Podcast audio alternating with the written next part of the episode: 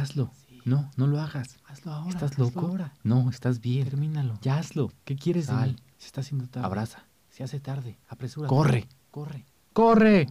Hola, hoy es 20 de mayo de 2020.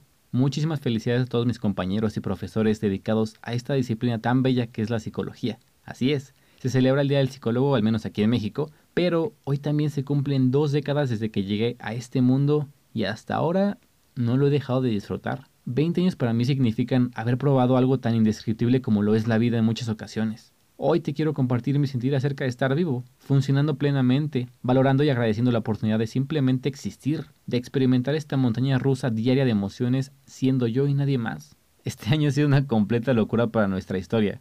Nuevamente la vida posmoderna nos ha cacheteado y nos demuestra lo volátiles y frágiles que son las cosas. La incertidumbre se vive a tope y en todos los ámbitos de la vida, ¿eh? En esta ocasión le tocó a la salud, pero ponte a pensar que es algo que vives a diario. Desde que sales de tu casa, si es que lo tienes que hacer en esta situación, sabes que existe la posibilidad de que el clima cambie, de que haya un temblor, de que pueda ocurrirte un accidente, de que te puedas contagiar, de que recibas una llamada avisándote que alguien ya falleció, prácticamente de que te pasen mil y un cosas. Por ello, yo elijo vivir enteramente en el presente. Claro, tengo mis metas y planes a futuro, pero soy consciente de que en cualquier momento eso puede cambiar, sobre todo en aquellas cosas que no dependen de mí, y estoy muy agradecido de que al menos en este momento puedo vivir la vida con esta explosión tan característica de colores, olores, sabores, sonidos, y estar consciente de ello. Comparo un poco mi vida con las personas que sufren algún tipo de discapacidad, enfermedad o trastorno porque sé y conozco la lucha que llevan a diario con un mundo creado para las mayorías.